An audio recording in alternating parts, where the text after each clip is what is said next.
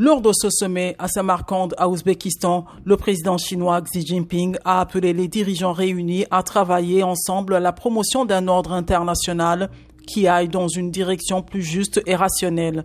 De son côté, le président russe s'est félicité du rôle croissant des nouveaux centres de pouvoir qui, selon lui, devient de plus en plus évident.